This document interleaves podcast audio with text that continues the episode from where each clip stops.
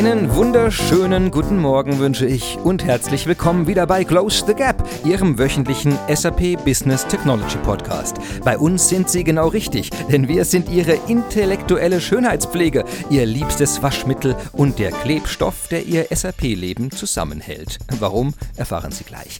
Wir beleuchten hier jede Woche die Lücke der Woche, das Gap of the Week, also wie man konkrete Herausforderungen in Unternehmen mit Business-Technologie lösen kann. Hierzu spreche ich jede Woche mit den jeweiligen Experten bei SAP, bei Partnern oder bei Firmen rund um die Welt. Es wird also spannend. Mein Name ist Christian Michel und unser heutiges Thema ist sichtbar innovativ. Der Einsatz der SAP Cloud Plattform im Unternehmen Henkel. Worum es geht. Quasi alle Unternehmen weltweit stehen vor einer bestimmten Herausforderung. Sie sollen und wollen innovativ sein. Dabei stellen sich allerdings drei grundlegende Fragen. Was genau verstehen wir im Unternehmen überhaupt unter Innovation? Die zweite, was konkret soll innoviert, also erneuert werden? Was wollen wir ändern? Und drittens, wer im Unternehmen kann und sollte solche Innovationen umsetzen. Es liegt also die Kunst darin, Teams im Unternehmen aufzubauen, die das Können, das Vertrauen und den Auftrag haben, innovative Ideen von ganz klein bis ganz groß zu sammeln und von der Idee in die Wirklichkeit zu übersetzen. Wie man das erfolgreich umsetzt, wie man typische Hürden überwindet, wie man das Vertrauen und die notwendige Sichtbarkeit schafft, darüber will ich heute einmal mit Experten sprechen. Und die rufe ich jetzt einfach mal an.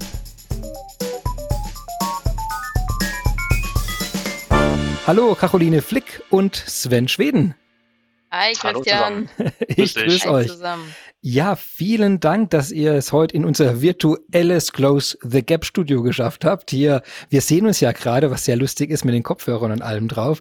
Ja, die heutige Folge ist ja wieder eine, die sich konkret mit dem Einsatz von SAP Business Technologie im Unternehmen befasst.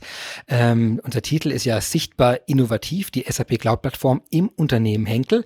Und dafür habe ich hier, glaube ich, die wirklich perfekten Experten zusammengetragen. Und vielleicht für unsere Hörer erst einmal eine kleine Vorstellungsrunde, dass sie überhaupt wissen, wer spricht denn heute zu dem Thema.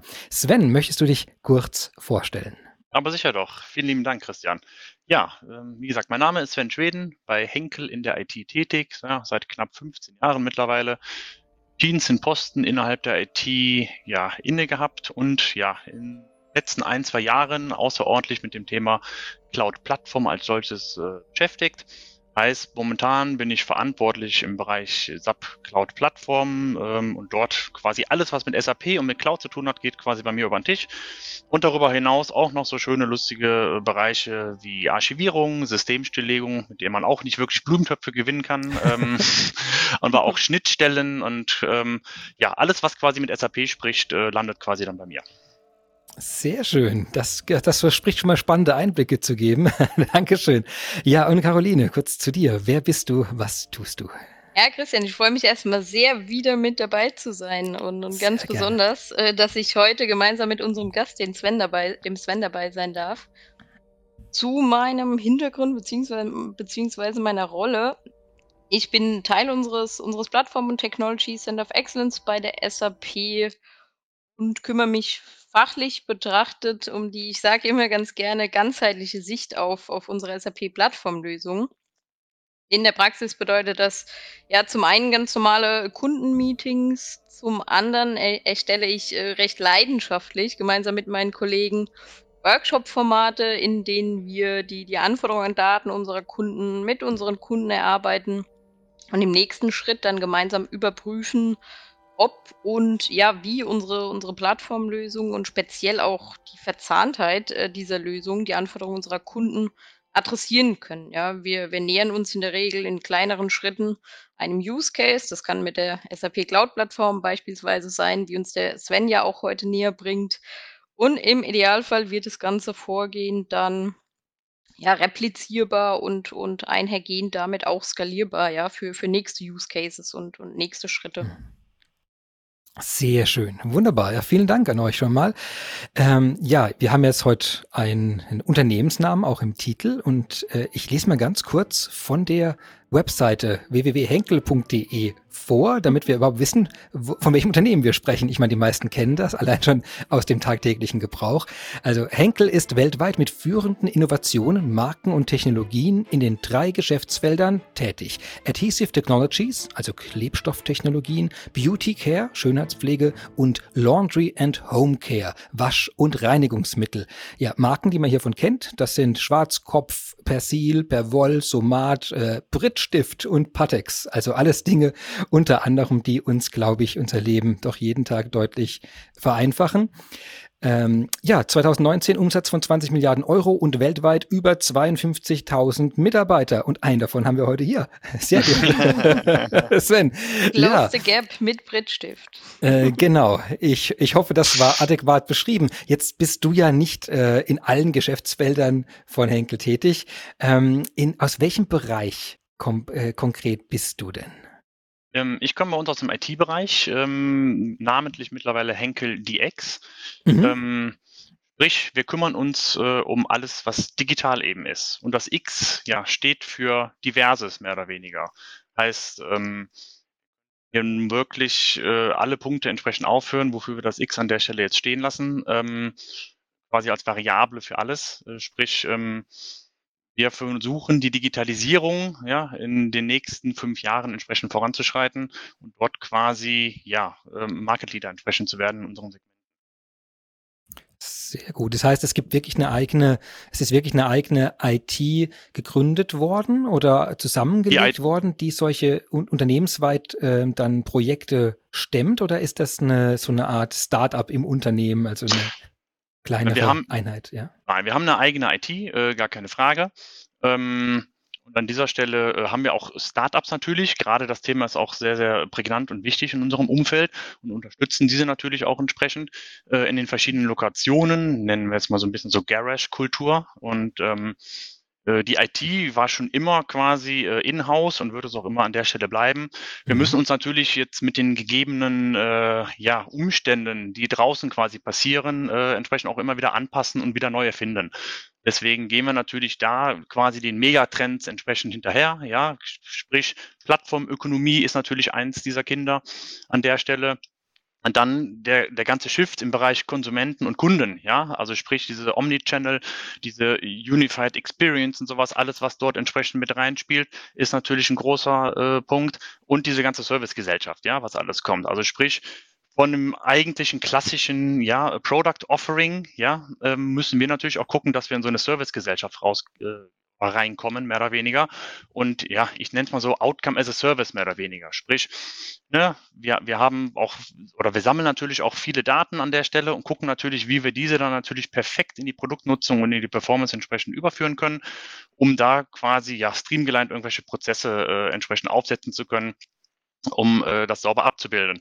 Und dann natürlich einer der anderen Megatrends, auch Stichwort bimodale IT, was natürlich auch schön mit dem SAP-Case mit reinfasst. Ja, ich nenne es mal Lean, Fast, Simple, sprich das ganze Thema Produktivität, Agilität, äh, die ganze Geschwindigkeit, die mit reinkommt, ne, besseres, schnelleres äh, Decision-Making, die ganzen Governance, Compliance-Aspekte, alles, was so dazugehört. Sprich, auf der einen Seite müssen wir schnell, agil voranschreiten und auf der anderen Seite müssen wir natürlich auch gucken, dass wir auch, sage ich mal, unser, unser Kern, unser Backend, unsere ja, Value Chain, also quasi so unten diesen Maschinenraum unten, äh, so nicht stören und dass der weiter quasi laufen kann.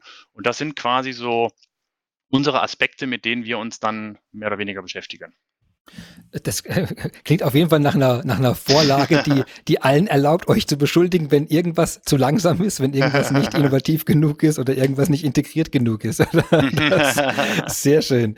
Ja, genau. Vielleicht ähm, äh, für die Zuhörer, ich meine, das ist äh, Bimodal IT ist natürlich für uns ein, ein Stichwort, das wir ja sehr genau kennen. Ähm, du hast vorhin schon äh, angetönt, der die Trennung also von einem Kernsystem vorzunehmen, dass man sozusagen eher verschlankt und die gleichzeitig die Innovationen außenrum in etwas beweglicheren, aber halbwegs separierten oder damit eng verzahnten System, aber nicht ganz so eng verzahnten System wie früher, ähm, eine entkoppelte und damit agilere Innovationsschicht aufzubauen. Ist mal ganz abstrakt beschrieben. Äh, und da ist natürlich heutzutage die Cloud ganz weit vorne, weil man eben dort ja fertige Services, zumindest zum gewissen Grad fertige Services, die man benötigt, zur Verfügung gestellt bekommt, um Dinge rund um diesen Kern zur Verfügung zu stellen. Genau. Wie, ähm, wie war denn jetzt der sind da alle gleich draufgesprungen und sagen dann, ja, lasst uns Dinge aus dem Kern rausnehmen und ihr schreibt ihr mal neue Teile, übernehmt das mal. Also wie, wie, wie ist denn da der Einstieg in diese Welt gewesen? Ich meine, ihr kommt da jetzt rauf, ihr seid als, als Gruppe, als Team sozusagen verantwortlich, macht das mal agiler, macht das mal schneller und jetzt kann ich mir gut vorstellen, wenn man da jetzt eben in dieser Art sichtbar werden will, erstmal, dass man das überhaupt anbietet, dann gibt es ja zwei Wege. Entweder kommt von ganz oben der Auftrag, man sagt, macht mal alles neu. Meine Erfahrung ist, der Befehl in dem Sinne, in der Klarheit kommt er erstmal nicht, sondern man wird aufgebaut und hat zwar einen Auftrag, etwas neu zu machen, aber in der Detailausführung ist es ja meistens noch sehr offen gehalten dann. Man muss sich ja erstmal äh, in einer gewissen Weise auch beweisen, weil man es ja neu macht. Wie, wie war denn da euer, euer erster Eindruck, euer Einstieg in diese Welt? Äh, natürlich ganz schwierig. Ähm, ich meine, SAP-Kerngeschäft, die alten klassischen monolithischen Blöcke, die man kennt, ja, in den 90ern gegründet, das klassische NetWeaver-Geschäft, ne, die erste Migration mal von einer R2 zu einer R3-Landschaft gemacht.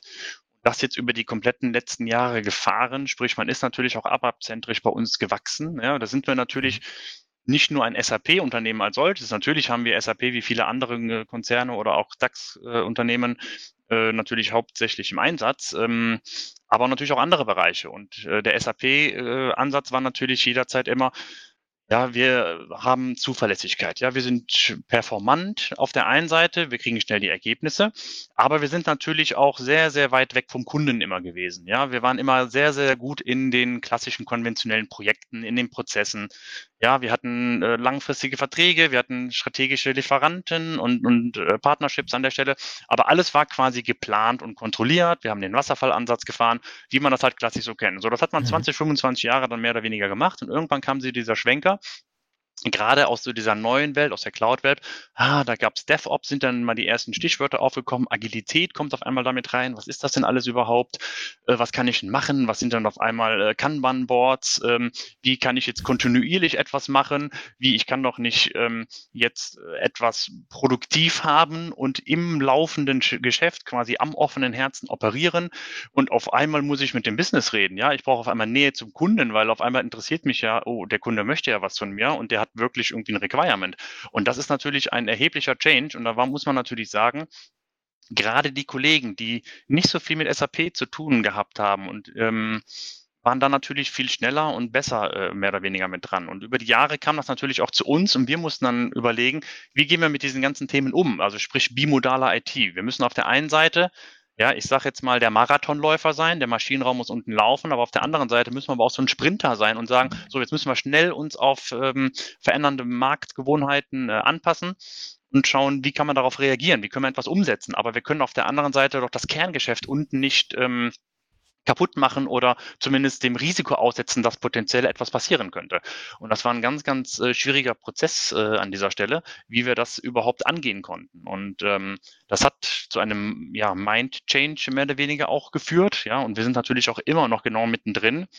Und dann ist uns irgendwann mal vor zwei Jahren auch die Cloud-Plattform da über den Weg gelaufen und die hat uns natürlich da auch äh, massivst äh, geholfen. Weil ihr damit eine Cloud-Plattform hatte, also eine einen Punkt hattet, an dem man sozusagen den zweiten Mode, den, äh, den agileren Modus fahren kann und, und der aber trotzdem eine gewisse äh, Kompatibilität hat mit den Kernsystemen, die schon da sind. Genau, ja. Ich, hab, ich musste mich nicht mehr klassisch an den ITIL-Prozessen mehr oder weniger dran entlanghangeln. Mhm. Ich war weg von meinem, ich äh, deploye einmal im Quartal etwas in meinem SAP-System und musste meinem Business sagen, ah, du wolltest den grünen Knopf rot haben, ja, ist jetzt leider zu spät, äh, jetzt müssen wir nochmal ein Quartal warten. Ähm, jetzt haben wir auf einmal Möglichkeiten und können sagen, du wolltest den grünen Knopf rot haben, ja, gerne, machen wir doch morgen.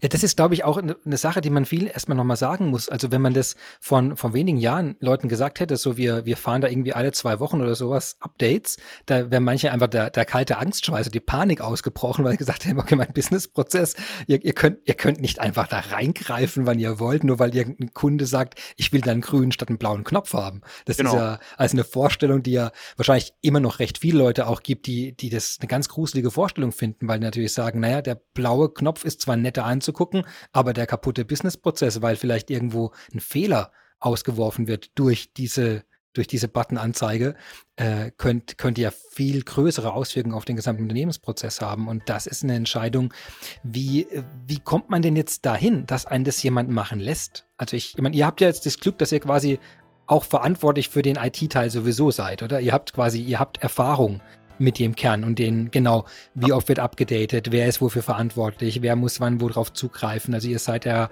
ganz tief von der Expertise schon drin verankert und habt, ähm, habt jetzt aber teilweise ja Leute im Unternehmen, die vielleicht unabhängig von euch manche Innovationen gefahren haben. Du hast vorhin, glaube ich, ja, angedeutet, die Natürlich. da erstmal dazu finden müssen und jetzt euch dagegen oder dagegen oder äh, mindestens als Ergänzung dazu zu positionieren. Wie war denn, wie war denn diese Phase dann? Ja, das war, also man kam aus dem klassischen SAP-Geschäft, ne, hat wie gesagt alles ne, strategisch, konventionell, alles durchgeführt, alles funktionierte super und dann kam irgendwie dann mal auf, da ziehen gerade links so ein paar Leute vorbei und die halten sich gar nicht an unsere äh, ITIL-Prozesse, ja. Äh, mhm. und die CRs, die werden gar nicht durchexerziert, wie sie eigentlich sollten, weil es gibt gar keine enge Verzahnung, weil deren Applikation ist ja eine, ich sag mal, eine Java-Web-Applikation bedient sich zwar unten drunter ein paar SAP-Prozessen, weil am Ende des Tages ist die Applikation nur so gut wie die Daten, wie, äh, wie sie aus dem SAP geliefert bekommt. Und ähm, dann haben wir natürlich gesagt, nee, nee, so geht das nicht. Ähm, ihr müsst schon an unseren Prozessen dran. Und dann kam natürlich diese Diskussion wie, ja, ich kann aber jetzt nicht an die Prozesse mich ranhalten, weil wir müssen schnell liefern, ja. Wir haben Consumer, Customer Facing, wir haben entsprechende Requirements, wir müssen morgen äh, diese Changes einspielen. Und dann war natürlich der Diskurs da, wo sagen, wo geht die Reise jetzt hin? Und dann haben wir uns natürlich auch überlegt, gut, die IT wird natürlich immer relativ schnell neuen Zyklen oder neue Zyklen quasi erleben. Und wir mussten jetzt auch uns halt neuen Herausforderungen stellen, dass wir gesagt haben, wenn wir weiter unseren klassischen monolithischen Block so fahren, wie wir ihn fahren, ähm, haben wir nachher ein Problem, auch im, im, Bereich der kompletten Digitalisierung. Sprich, wir müssen uns was komplett Neues überlegen und ausdenken. Und wir haben natürlich auch den Schmerz des Wissens gesehen, dass wir gesagt haben, wir müssen da dran. Ja, ähm, es ist wichtig, manchmal auch den grünen Knopf morgen blau zu machen.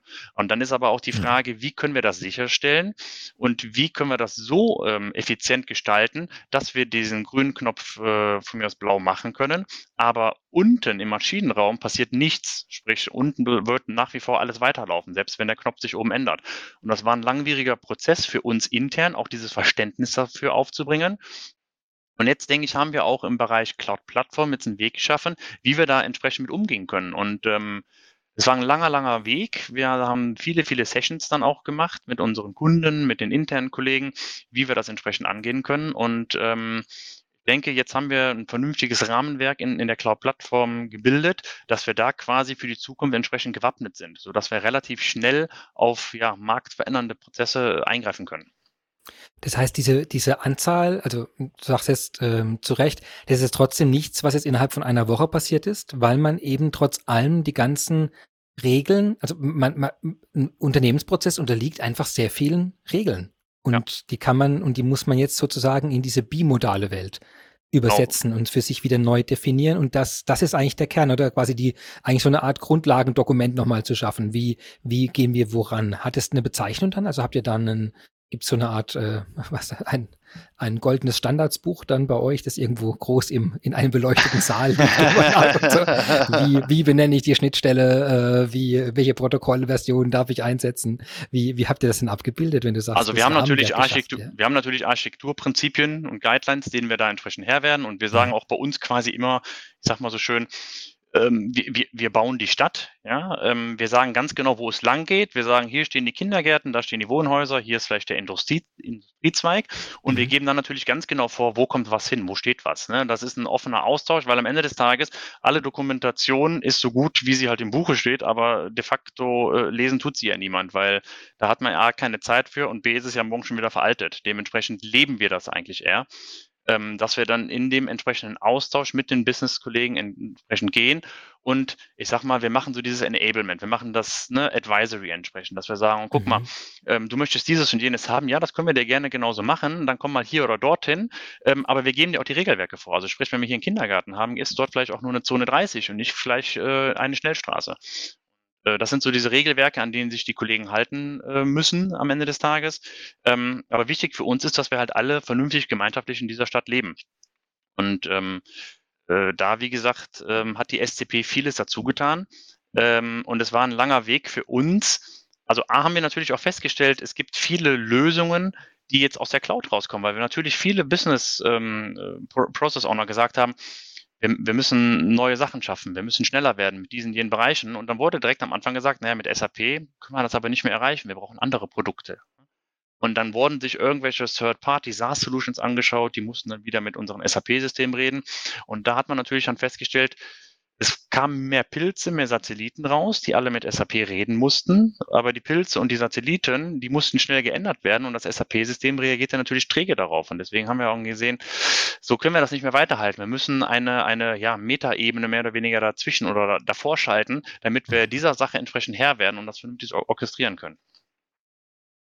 Eine Frage in dem Kontext, Sven, du hast ja auch beziehungsweise es geht ja auch übergeordnet um das Thema Sichtbarkeit von Innovation. Und wir hatten uns ja schon auch über Leuchttürme ausgetauscht. Und ich glaube, wir teilen die Leidenschaft zu Leuchttürmen. Ähm, ich habe sogar einen hier, by the way, in Miniatur wohlgemerkt. Äh, den zeigen wir tatsächlich ganz gerne in Workshops als kleine Erinnerung, wenn wir, wenn wir mal wieder, und, und es kommt dir sicher bekannt vor, von einer Use-Case-Diskussion und der eigentlichen Vision ja, abschweifen.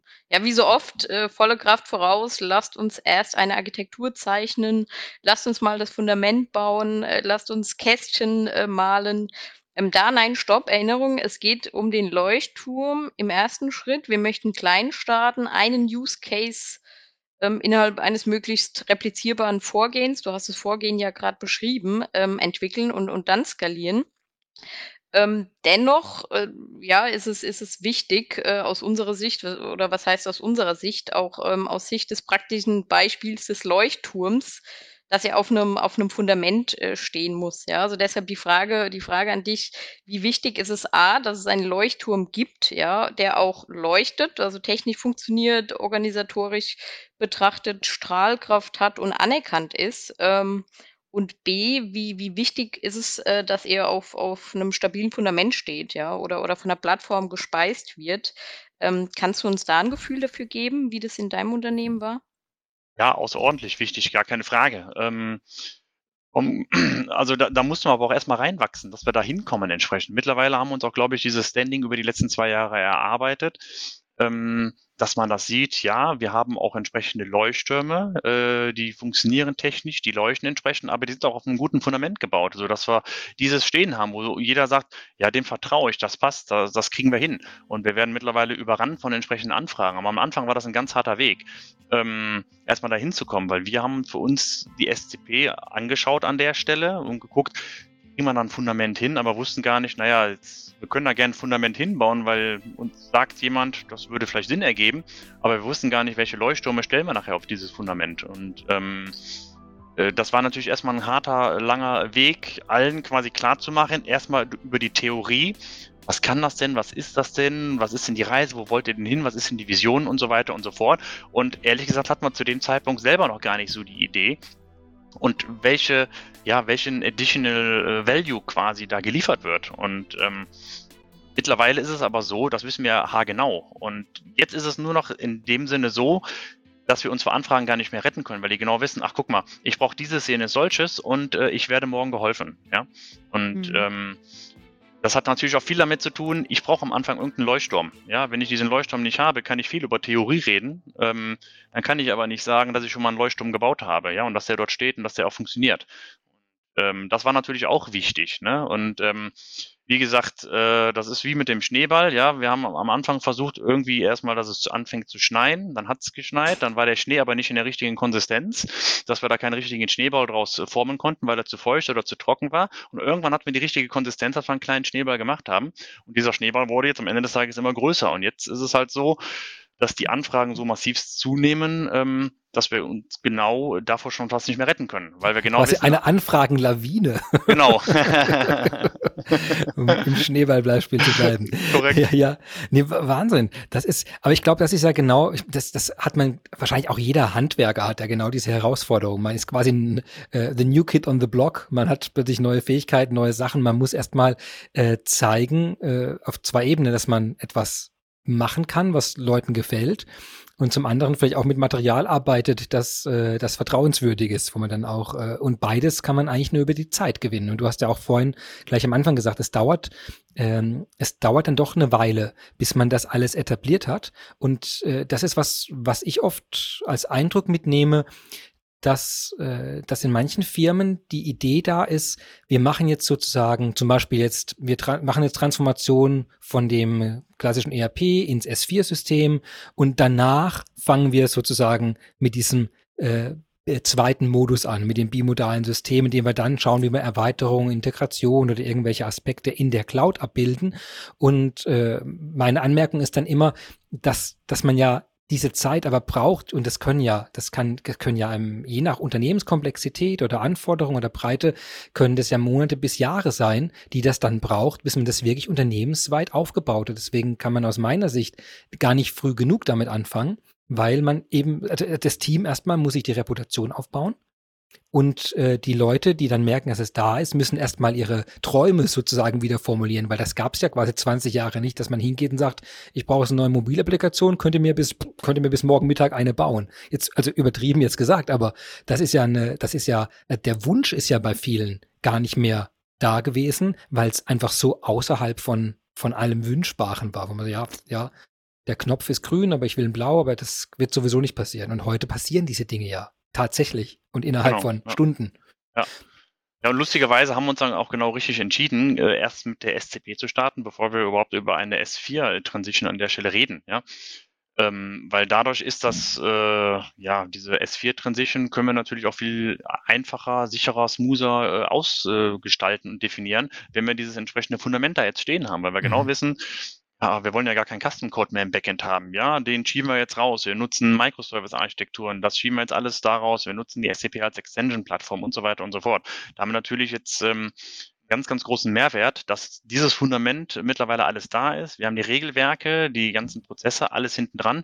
Natürlich zu einem gewissermaßen auch alles sehr, sehr schlank gehalten, keine Frage, weil am Ende des Tages müssen wir das ja auch so aufsetzen, wie es auch noch morgen auch noch praktikabel ist. Ne? Wir wollen das ja nicht äh, überorchestrieren an dieser Stelle. Und Sicherheit spielt natürlich auch eine riesige Rolle ne, stattdessen. Also sprich, diese, diese, eine gesunde Mischung quasi aus, aus diesen Welten. Jetzt hast du vorhin ein paar Mal schon gesagt, also eben im Kontext, also erstmal eine Plattform als Leuchtturmelement zu haben, dem man vertrauen kann aber eben auch Projekte, also eine Art Leuchtturm, Projekte zu machen, dass man im Unternehmen überhaupt sieht, was damit möglich ist.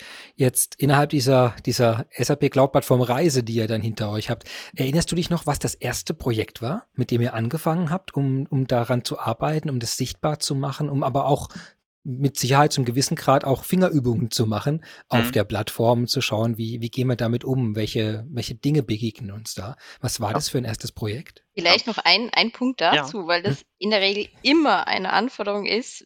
Wir haben keine Chance, risikofrei zu testen und zu experimentieren. Ja, ich kann mir vorstellen, dass du an Tag 1 so deine Cloud-Inkubationszone hattest, äh, wo du dann selbst hier äh, gewerkelt hast. Ähm, von daher äh, nur noch ergänzend hierzu, das begegnet mir tagtäglich, ja, diese, diese Anforderung. Digitalisierung ja, aber wie kommen wir risikofrei irgendwie in diese Richtung? Mhm. Ja, absolut, bin ich voll bei dir. Ähm, die erste App, das war äh, eine App für Sicherheitsdatenblätter. Äh, MyMSDS, äh, quasi My Material Safety Data Sheets. Da kam dann lustigerweise auch ein Kollege zu uns, meinte dann, wir müssen da irgendwie was machen, dass wir jetzt auch den Retailern nochmal eine Möglichkeit geben oder auch den Endkonsumenten eine Möglichkeit geben, auf die Sicherheitsdatenblätter zuzugreifen. Ne? Also mhm. sprich, stell dir vor, ähm, du bist mit deinem Kind im Supermarkt, ja, und das verschluckt gerade ein Somat-Tab, ja, und äh, dann wäre es vielleicht gar nicht so verkehrt, äh, Informationen zum Sicherheitsdatenblatt von Somat zu haben. Und so hat nun sowohl die Mama zu Hause als auch ähm, der Retailer im Supermarkt die Möglichkeit, via App auf die Sicherheitsdatenblätter von Henkel zuzugreifen. Ja? Und wo liegen die? Natürlich irgendwo tief verstachtelt in unseren SAP-Prozessen, unten in den Backends drin, in einem ECM-System. Und wie kriegen wir jetzt genau diese Kurve hin, dass wir einem externen, einen anonymen, den wir ja gar nicht kennen, sicher mhm. orchestriert quasi über eine Cloud-Plattform, via eines Cloud-Connectors und so weiter in die Backend-Systeme zum ECM-System, um dort das PDF auszulesen und dann wieder zurückzuschubsen. Und das war quasi so diese erste App, die wir da gebaut haben.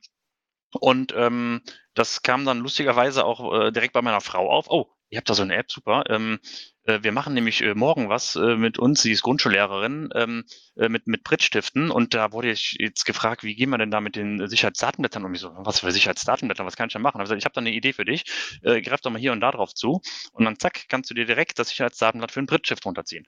Und äh, so ist das Kind quasi geboren worden. Und ähm, damit hatten wir quasi unseren ersten kleinen Leuchtturm, weil am Ende des Tages sagt man ja, naja gut, das ist ja jetzt Commodity, ja, zu sagen, ich als Datenblätter jemanden anzeigen. Ne? Aber so haben wir nun wirklich eine schöne App gebaut, die für alle quasi zugreifbar ist. Und wie das ja immer so ist, das ist ja wie mit dem äh, ersten Kind, das muss ja quasi auch äh, größere Hürden nehmen mit allem drumherum. Ne? Ging es uns ja hier auch.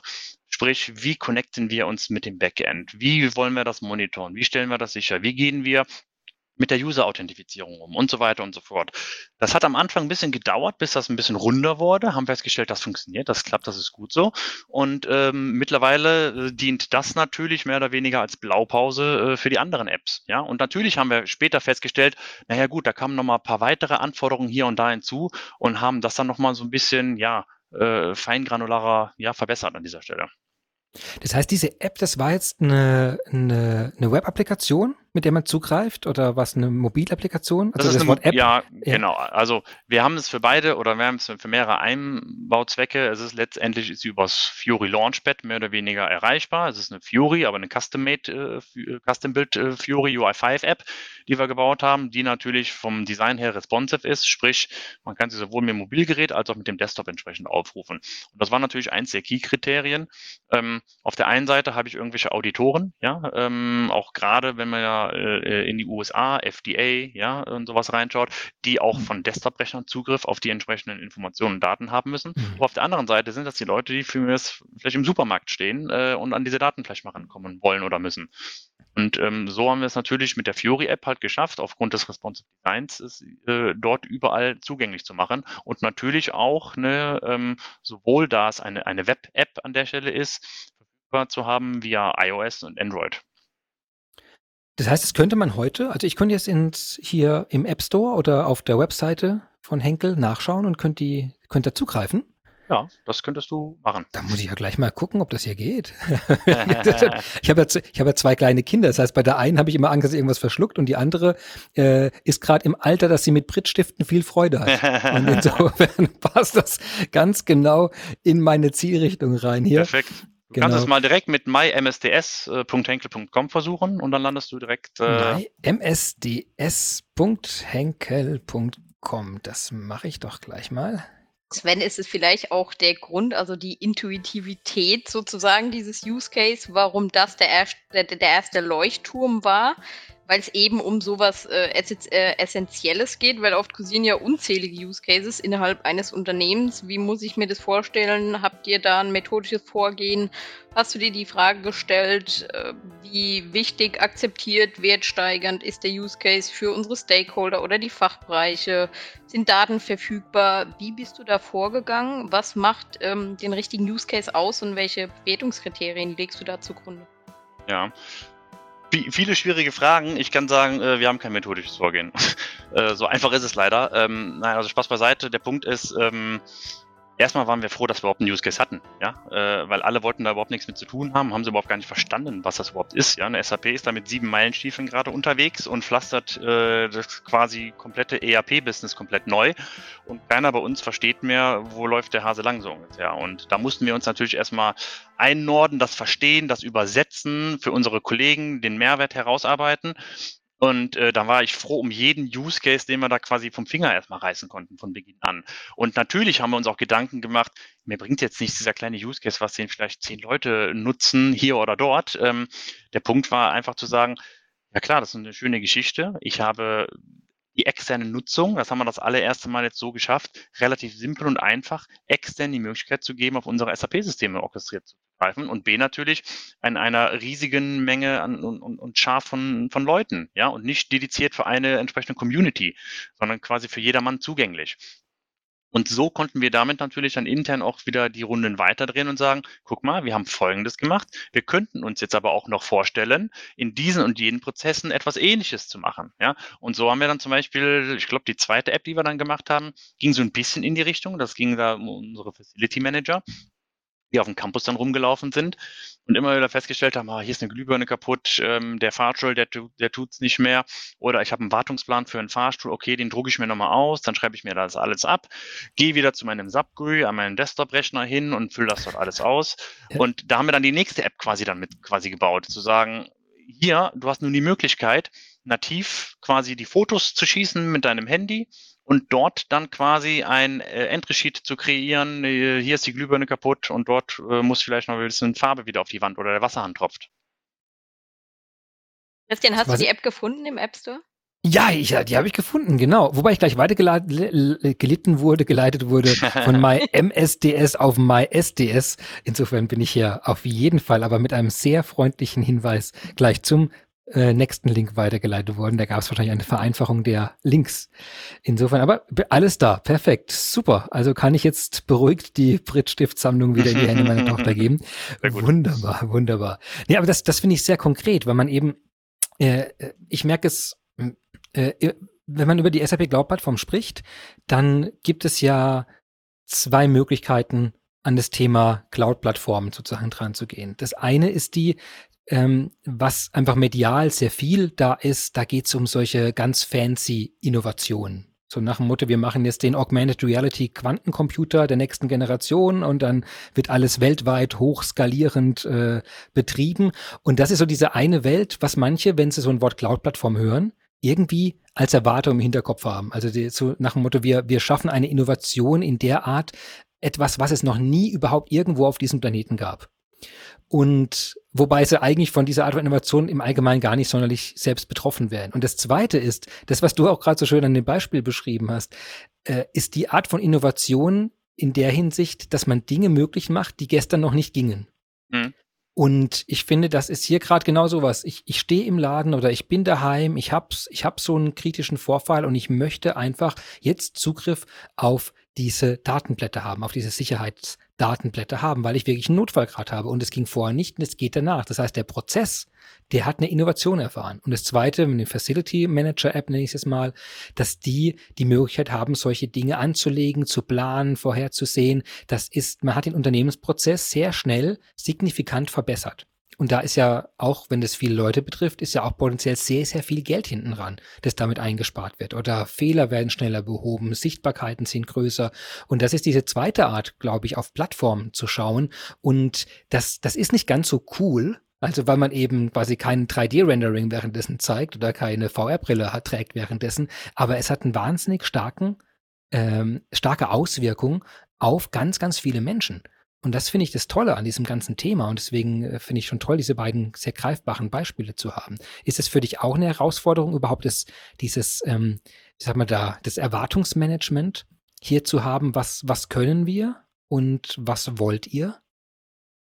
Äh, absolut, weil jeder denkt ja mittlerweile mit dem, was wir jetzt realisiert haben, wir können am Ende des Tages alles. Ja? Und dann kommen dann mhm. Anfragen wie, ähm, ich habe von dem und dem gehört und das ist natürlich auch so ein bisschen, ja, man hat sich eine gewisse Reputation dann äh, erarbeitet und dann weiß man, ah, hier wird man geholfen, ja, da gibt es das Enablement, hier gibt es das entsprechende Advisory, ja, die Kollegen machen für uns auch noch so ein Technologie-Scouting hinten mit dran und ähm, sie wissen ganz genau, welche Services es gibt äh, und wie wir sie aktivieren können ähm, und dann können wir es direkt nutzen. Da muss man natürlich manchmal hier auch die Erwartungshaltung Veranstaltungen so ein bisschen drücken.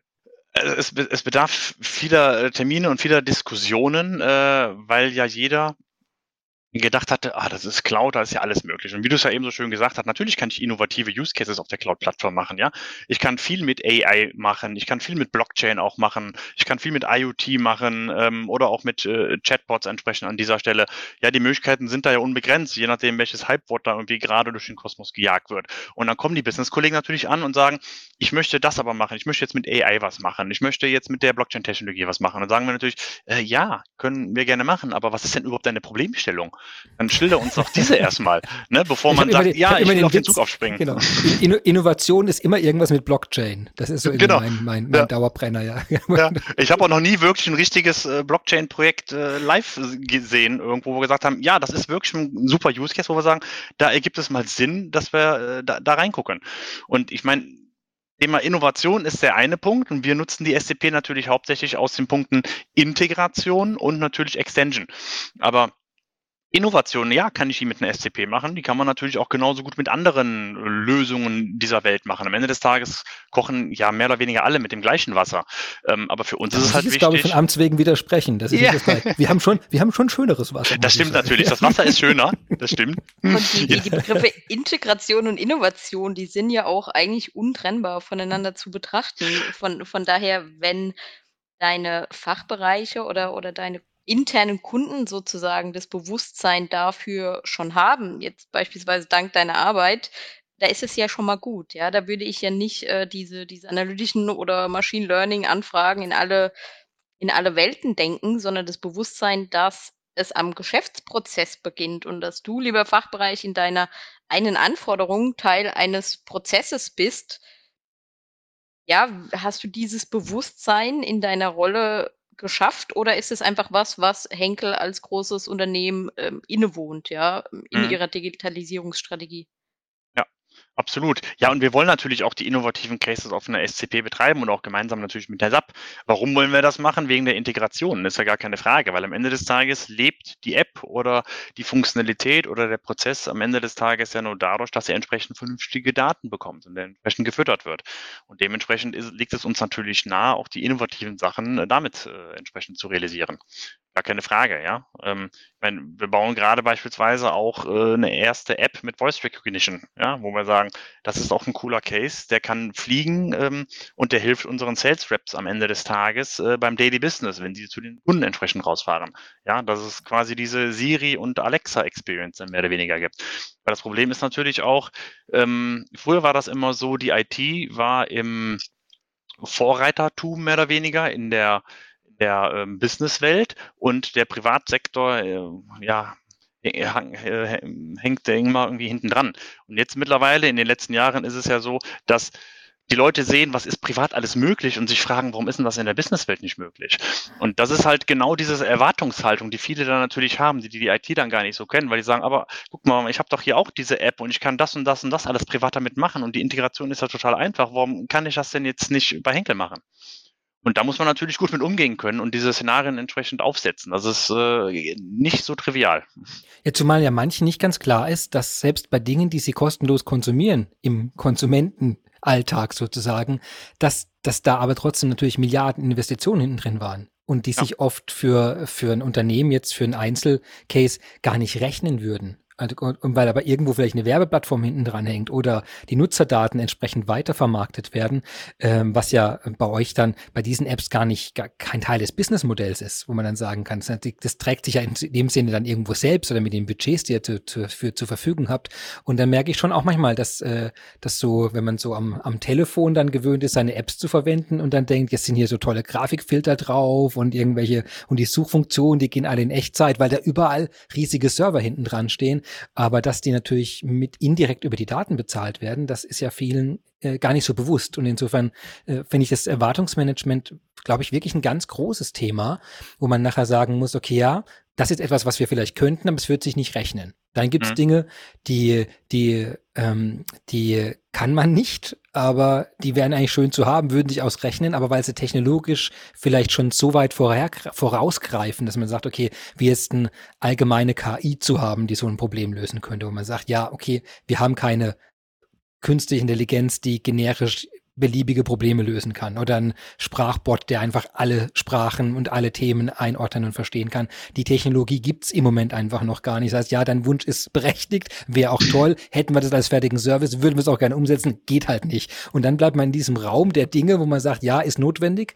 ist finanzierbar und wir können das. Das heißt, das ist dann wahrscheinlich ein großer Teil dieser Sitzungen, oder? Die Leute langsam auf, du hast vorhin gesagt, äh, was brauchst du eigentlich wirklich? Glaube, so hast du es Genau, das, ja, genau, und das ist es halt. Und da ist es halt auch, wo wir sagen, okay, wir können das alles gerne machen und das kann man später auch sicherlich anreichern. Der Punkt ist aber, was ist wirklich dein Bedürfnis? Welche Problemstellung möchtest du quasi lösen an dieser Stelle? Und dann, wenn man einfach mal miteinander redet, ähm, stellt man dann fest, ja gut, die Problemstellung war eigentlich eine ganz andere, aber auf einmal ist man mhm. getrieben, ich muss jetzt auch was in der Cloud machen, äh, weil dieses, jenes dort hier da ganz toll gerade im Hype-Cycle irgendwo ist oder entsprechend fancy ist. Und dementsprechend findet man gegebenenfalls auch einfache oder einfachere Lösungen an der Stelle. Ne? Wir haben zum Beispiel auch Szenarien gebaut, wo wir dann zum Beispiel auch einen Chatbot äh, aufgesetzt haben, der dann mit unseren SAP-Backends redet, weil wir dann festgestellt haben, ja, das ergibt jetzt auch Sinn, das ist eine entsprechende Technologie hinten mit dran.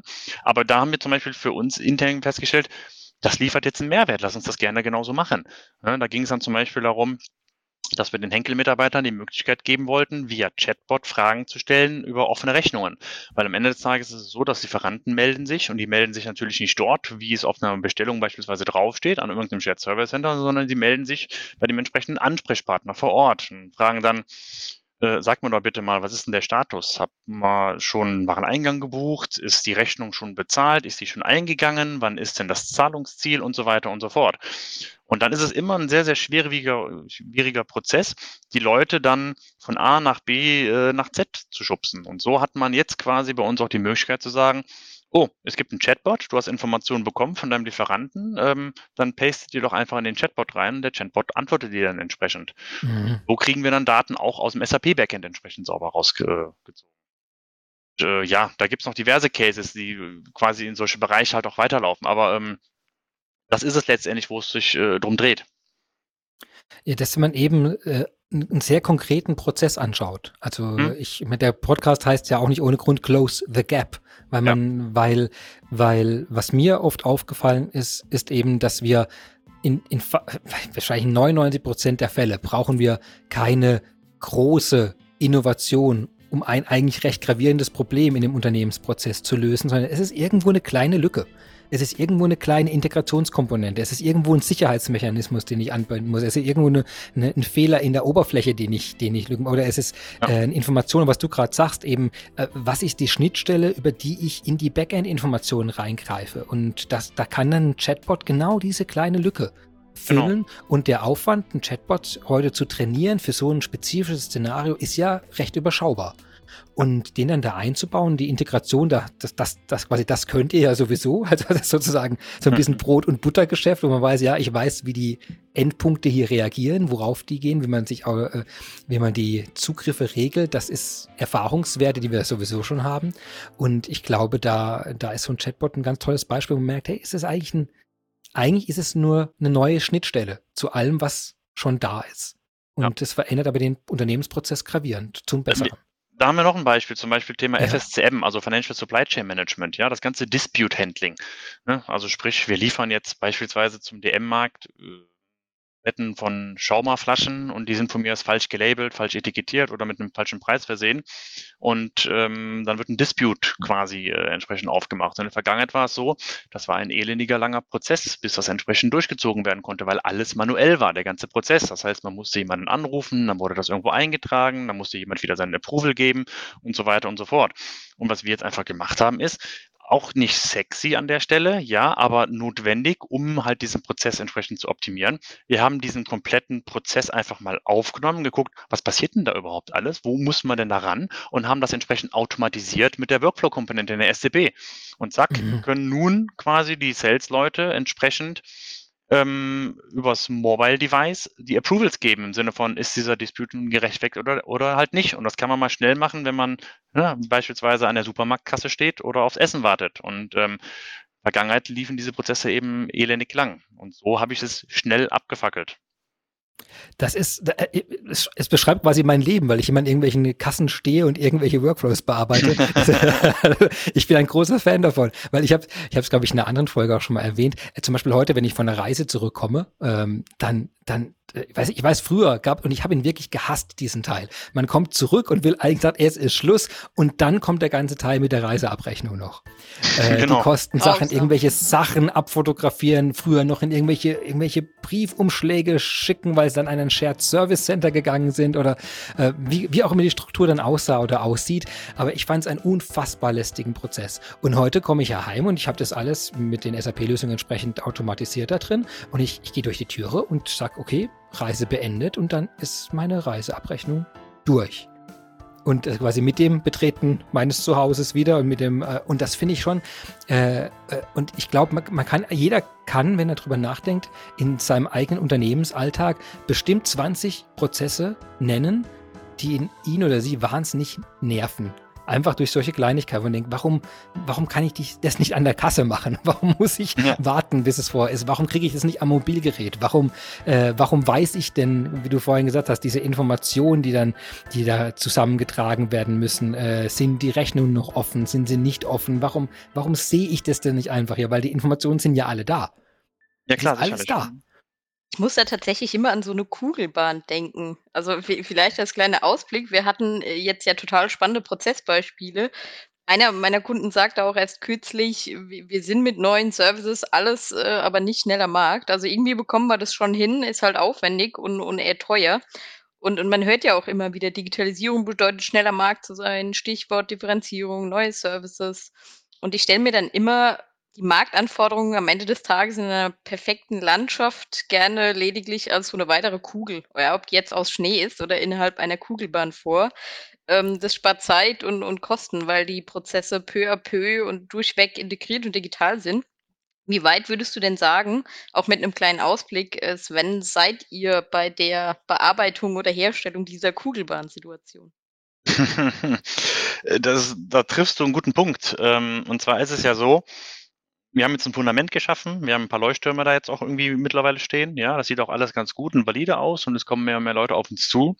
Aber was uns natürlich auch noch massiv äh, fehlt an dieser Stelle, ist das ganze Thema Know-how. Ja, weil ähm, ich gehe auf einmal weg von meinem klassischen ABAP-zentrischen Know-how. Ja, also sprich die ganzen Entwickler, die mit R2, R3 groß geworden sind, die sterben so langsam aus und alle neuen, die da kommen, wollen mit ABAP oder mit SAP nichts an der Mütze zu haben wollen. Und ähm, da sehen wir auf einmal einen großen Markt, wir sehen, was, was machen wir denn da jetzt? Weil wenn ich auf einer SCP unterwegs bin, da hilft mir ABAP nicht mehr so viel weiter, ja. Dann rede ich vielleicht noch mit dem Backend über einen OData-Service, keine Frage. Und das ist auch schon modernes ABAP, was hier entwickelt werden muss.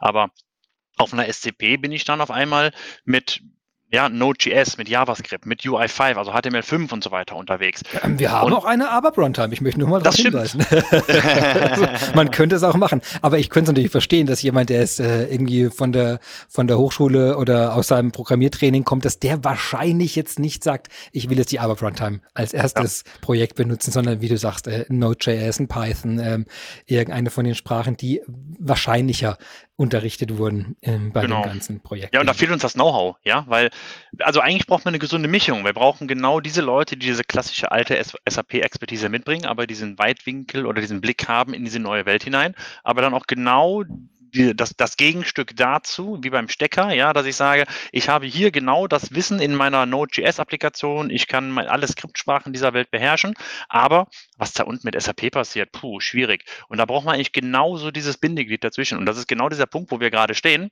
ähm, dass wir hier natürlich massiv äh, das Know-how aufbauen müssen, ja. Und wir sind mittlerweile auch wieder in so einem Modus äh, operandi, wo wir sagen, ja, proud to be tech, ja. Früher musste man sich ja quasi verstecken, wenn man entwickeln konnte. Mhm. Ähm, mittlerweile ist man wieder da, ja, ja, ich bin stolz darauf, dass ich entwickeln kann und dass wir da sind und dass wir dieses Know-how entsprechend aufbauen. Und das ist so ein Punkt A, da müssen wir hin, äh, dass wir natürlich noch viel, viel mehr Know-how in dieser äh, Welt stecken. Weil auch das ganze ähm, ja, Root Cause äh, ja, Analysis äh, ist viel, viel schwieriger, weil früher war es so, ja, ich habe eine Datenbank gehabt, habe ich einen Application Layer gehabt und ein UI, das war meist SAP GUI. War relativ einfach, wenn es was nicht tat. Heutzutage habe ich eine sehr, sehr heterogene Landschaft und äh, habe viele SaaS-Lösungen, alles darüber hinaus, habe Orchestration Layer über eine CPI in einer Middleware, wo iFlows laufen, die dann wiederum, vielleicht davor ist noch ein API-Management geschaltet, ja, was von mir aus auch noch irgendwelche, äh, nennt es mal Spike-Arrests oder Quotas irgendwie prüfen, noch ein paar IP-Whitelistings macht und dann rede ich irgendwann mit einem Cloud-Connector, gehe zum Backend und habe vielleicht noch eine HANA Java-Datenbank drunter, die dann auch schon wieder ne, Entwicklungscapabilities beinhaltet, wo ja auch dieser Paradigma quasi gebrochen worden ist, entwickle nie in der DB. Und dann habe ich auf einmal die viele, viele, viele Layer, wo irgendwie eine Fehlerquelle herkommen könnte. Und dann ist die Frage, wie kriege ich hier jetzt genau ähm, das Problem gelöst? Und da müssen wir natürlich auch hin, weil wir da müssen wir alle Welten mehr oder weniger miteinander vereinen, dass wir auf einen die untere Welt miteinander haben, aus dem SAP, aus dem Backend, aus meinem Maschinenraum die Schnittstellenwelt über äh, integrative Aspekte, ja, die Cloud-Konnektoren, die CPIs mit den iFlows dieser Welt. Dann habt ihr irgendwo noch eine Application Runtime, die da drüber läuft und dann äh, gibt es noch ein UI oben drüber. Und das sind natürlich auch noch Herausforderungen, die wir jetzt äh, an der Stelle haben. Ja, jetzt sind wir quasi mit einem Fundament und den Leuchtturm stehen wir da. Und jetzt müssen wir gucken, wie spinnen wir das Rad quasi weiter. Jetzt ist natürlich eine Herausforderung, die Leute zusammenzubringen. Also ich, ich kann es absolut nachgreifen, äh, was du gerade sagst. Also man muss das, das Wissen jetzt aufbauen und vieles von dem Wissen kann es in dem Sinne ja gar nicht, noch gar nicht am Markt geben, weil manche der Lösungen, der Elemente, Technologien noch gar nicht so lange sind.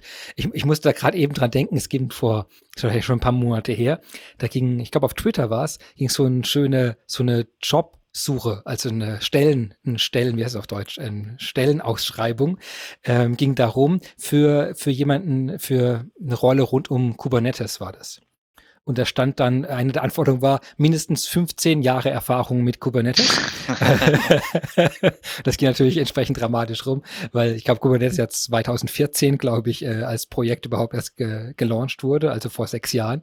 Und das sind eben solche Ausschreibungen, wo man langsam merkt, wo, wo es so auseinandergeht, weil eigentlich hat man in einer traditionellen Welt, hat man ein paar Formulierungen drin, wo man sagt, hey, mindestens zehn Jahre, mindestens 15 Jahre ABAP-Programmiererfahrung oder mindestens Erfahrung mit dem System. Das sind so gewisse Jahresmengen dran. Und mit den neuen Projekten und den neuen Services und Technologien klappt das alles nicht mehr, weil die sind halt erstmal seit drei Jahren da. Und auch die, das ganze Sicherheitsdenken.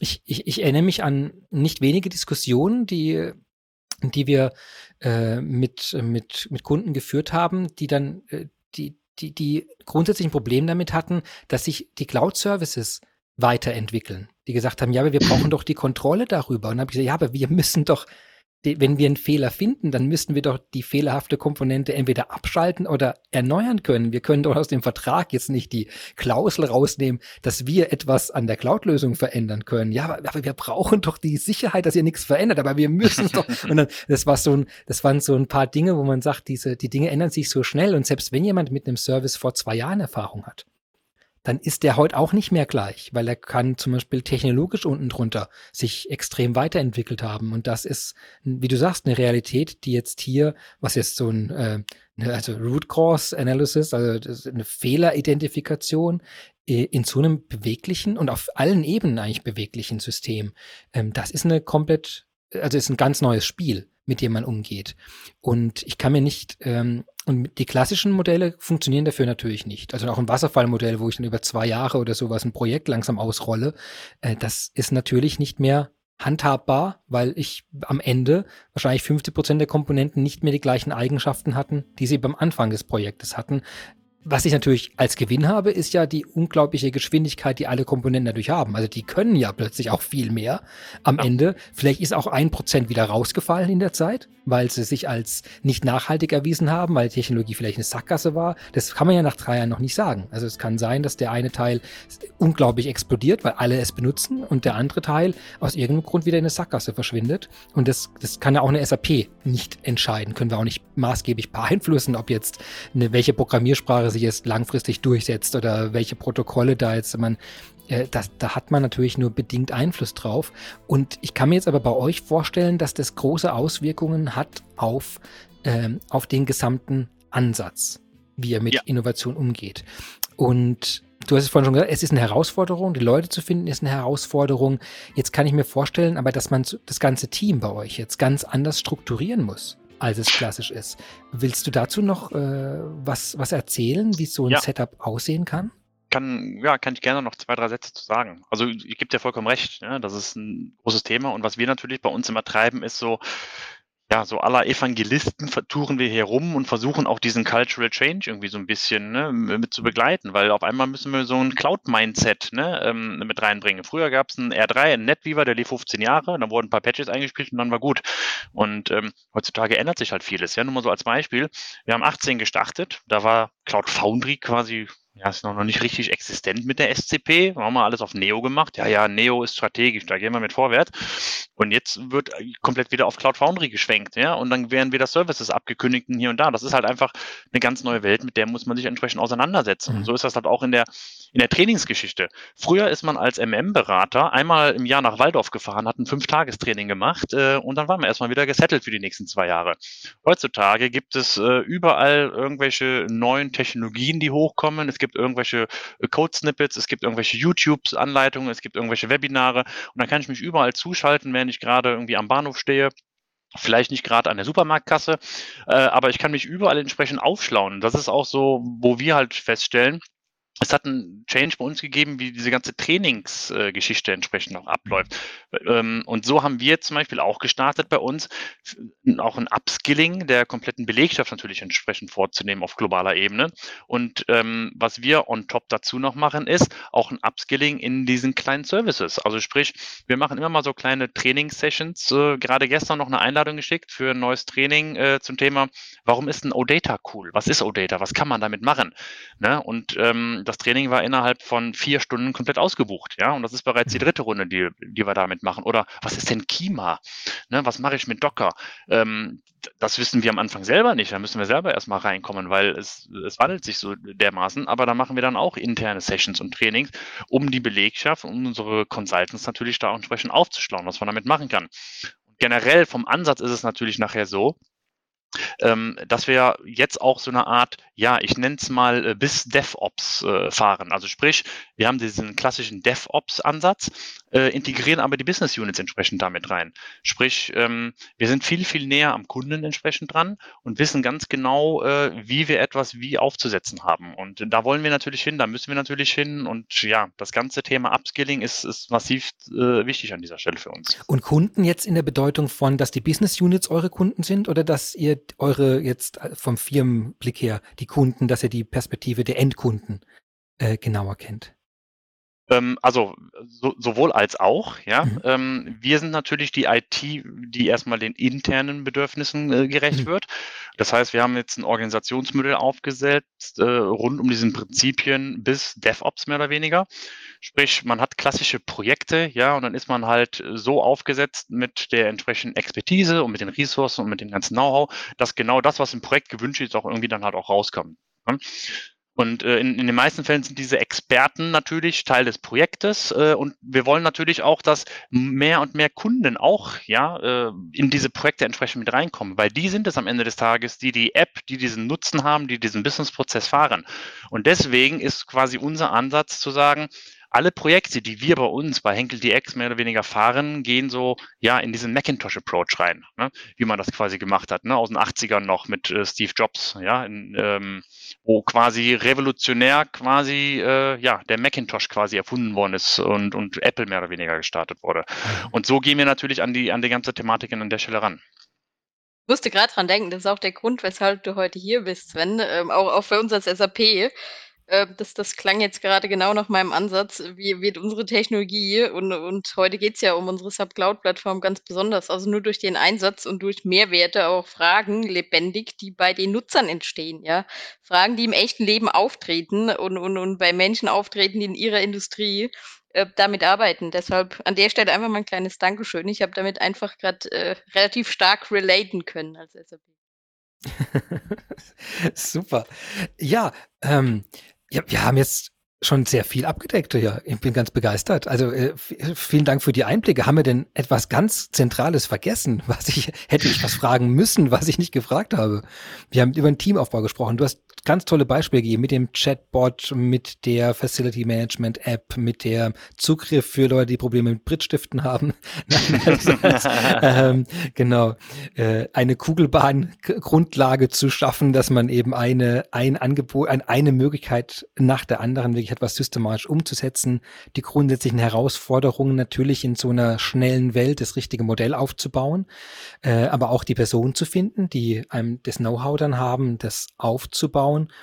Ähm, ja, das, also für mich klingt das schon sehr, sehr gut. Caroline, haben wir, haben wir was vergessen? Ich überlege noch, ob ich mich wage, diese Frage zu stellen, weil ich habe eine Vermutung, Sven, was du darauf antworten wirst. ich stelle sie trotzdem. Was ja. sind denn aus deiner Sicht die größeren Gaps? Ist es leichter, Menschen abzuholen, an, an einen Tisch zu bringen oder Technologie einzusetzen? Oder entscheidet äh, die Wahl der Technologie auch darüber, ob Gaps äh, geschlossen werden können? Verdammt schwierige Frage. Ähm, das ist am Ende des Tages, denke ich, wenn man es mal so betrachtet, eine Mischung aus allem. Ähm, ich glaube, das kann man so pauschal gar nicht beantworten. Das kommt immer auf dem, auf den Blickpunkt des entsprechenden, äh, ja, oder der entsprechenden Person äh, an. Äh, man kann es sowohl so als auch andersrum fahren. Würdest du also alles in allem die Reise nochmal antreten? Obgleich du jetzt weißt, welche Hürden zu nehmen sind? Die Hürden waren keine einfachen, keine Frage, ähm, aber hat ja auch Spaß gemacht, sonst würde man sowas ja genau nicht machen. Ne? Ähm, am Ende des Tages ist man immer schlauer und äh, man kann natürlich jetzt sagen, hm, hat man jetzt Fehler gemacht in dieser Reise? Am Ende des Tages stellst du ja erst fest, ob du einen Fehler gemacht hast, ja, ähm, wenn du auch dieses Outcome kennst, ja. Zu dem Zeitpunkt, wo wir uns ja für diese Reise und für diese Punkte entschieden haben, wussten wir auch nicht, was auf uns zukommt, also wussten wir ja gar nicht, ob wir zu diesem Zeitpunkt noch Fehler machen werden. Also von daher äh, würden wir das nochmal genauso machen, weil ich denke, es ist für uns ähm, elementar wichtig, äh, quasi ein, eine Basis, ein Fundament zu haben, einen Leuchtturm entsprechend zu haben, so dass wir für die Zukunft, äh, was eine S S4-Transition angeht, was verschiedene andere Consumer, Customer-Facing Apps sind, wenn äh, entsprechend Externe mit uns reden wollen, ähm, haben wir jetzt etwas geschaffen, äh, auf dem Fundament jetzt aufgebaut werden kann. Und äh, ja, die Reise hat sich gelohnt und es war genau richtig, äh, so diese Reise anzugehen. Und natürlich würde man hier und da etwas vielleicht etwas anders machen, aber im Grunde genommen äh, war das genau der richtige Weg und die Entscheidung quasi, diese digitale Innovation quasi äh, ja zu initiieren. Vielen Dank. Ja, Wege entstehen beim Gehen. Genau. Sehr schöner Satz, den kannte ich noch gar nicht. Sehr gut. Das ist mein absoluter Lieblingssatz und er ist immer war, egal wo, ist immer wahr. Sehr gut. Ja, ja, dann äh, kämen wir sozusagen zum letzten Abschnitt, Famous Last Words. Also möchte, äh, Sven, möchtest du noch was, äh, was teilen? Gibt es einen Aufruf? Vielleicht, vielleicht meldet euch bei dir, falls man Entwickler werden möchte, falls man euch unterstützen will. Äh, Gibt es Workshops? Gibt es äh, Dinge, wo man dich vielleicht, äh, trittst du irgendwo auf?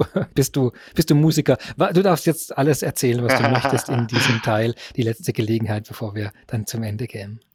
Okay, super, vielen Dank. Ja, äh, was, was kann man an der Stelle noch erzählen? Am Ende des Tages äh, äh, bin ich an der Stelle da glücklich, wo ich jetzt bin, weil man genau das machen kann, was man machen möchte. Und ich, was ich immer wieder festgestellt habe, ist, wenn man eine tolle Idee im Kopf hat und für etwas einsteht, gibt es eigentlich irgendwie keine Grenzen, die einem da irgendwie äh, gesetzt werden. Ja, dann kann man quasi alles erreichen. Und das ist, denke ich, auch bei uns mittlerweile in der Organisation ein Weg, dass man sagt, wenn ich für etwas kämpfe, für etwas einstehe und gute Argumente habe, sagt bei uns niemand Nein dazu, sondern dann hat man immer einen Versuch und eine Chance, das genauso durchzuziehen. Und dann kann quasi jeder aller Startup-Mentality, ja, äh, können wir äh, genau unsere Wege so gehen, wie wir sie halt gehen wollen. Das ist, denke ich, ein wichtiger äh, Aspekt und ich denke mal, da kann man oder sollte man auch jeden anderen nur zu ermutigen, äh, Gleiches zu tun und für seine Idee und für seine Gedankengänge da entsprechend einzustehen. Sehr schön. Wow. Na, das ist genau. War das jetzt zu polemisch? Fast, fast etwas philosophisch. Ich mag das. Ja. nee, sehr schön. Da, da, ne, das fantastisch. Genau. Ja. Ähm, ja, Caroline, möchtest du auch noch äh, etwas mit der, mit den Zuhörern teilen? Ich kann mich an die Motivationsrede nur, nur anschließen. Also ähm, ja, Spaß beiseite, aber durchaus vielleicht ein, ein, Aufruf an die stetig, stetig wachsende Community, wie wir, Sven, lieben Dank an dich ja heute äh, erlebt haben, liegt da draußen eine ungemeine Kompetenz. Ja, Christian, ich weiß nicht, wie oft du Feedback bekommst auf deinen Podcast, ähm, aber der, der Aufruf oder die Bitte, die Motivation, äh, ja, tauschen Sie sich mit uns aus und, und Sie sehen, wie, wie vom Wissen anderer profitiert werden kann, mhm. ähm, wenn man es denn teilt, ne? Das äh, wäre so von meiner Seite. Absolut. Ja, ich meine, gutes Wissen ist geteiltes Wissen. Das ist ja, glaube ich, was wir insgesamt ja merken, dass man den, ähm, dass, dass die, was wie sagen die Intelligenz der vielen, äh, die Kombination lässt erstmal ganz, ganz fantastische Dinge entstehen, die wir als Einzelner vielleicht gar nicht mehr ermessen können. Aber ja, fand super. Dann, ja, tolle Folge heute, spannende Einblicke. Wir kämen jetzt langsam zum Ende dieser Folge. Und jetzt muss ich mal nachschauen, wie war denn unser Titel nochmal? Genau, sichtbar innovativ, SAP Cloud Plattform im Unternehmen Henkel. Ja, wir haben Einblicke bekommen, wie das konkret umgesetzt wird, jetzt wirklich in einem Unternehmen, das ja nicht ganz klein ist, mit den ganzen Strukturen und Herausforderungen und auch dem Anspruch, innovativ zu sein. Und ich danke Sven dir ganz herzlich, dass du dir heute so viel Zeit genommen hast, uns Einblick zu geben und Caroline dir auch, dass du hier als Co-Moderatorin heute aktiv geworden bist, spannende Fragen gestellt hast und mit dabei warst. Das war's für heute und ich hoffe, wir hören uns bald wieder. Einen schönen Nachmittag noch. Ade. Sehr gerne, vielen Dank. Ciao. Danke auch. Tschüss. Ja, das war's schon wieder. Close the Gap. Diese Woche schließt die Lücke und die Pforten. Meine fantastischen Gäste heute waren Sven Schweden, Head of SAP Cloud Platform and Information Lifecycle bei Henkel und Caroline Flick, Solution Advisor Expert bei SAP. Alle Links, die wir erwähnt haben, wie immer direkt unter dieser Folge. Ihre Anmerkungen, Wünsche, Lob und Tadel wie immer an sap.closethegap schicken. Wir freuen uns drauf. Ja, mein Name ist Christian Michel. Schön, dass Sie heute wieder dabei waren. Und ich wünsche Ihnen noch eine wunderschöne Woche.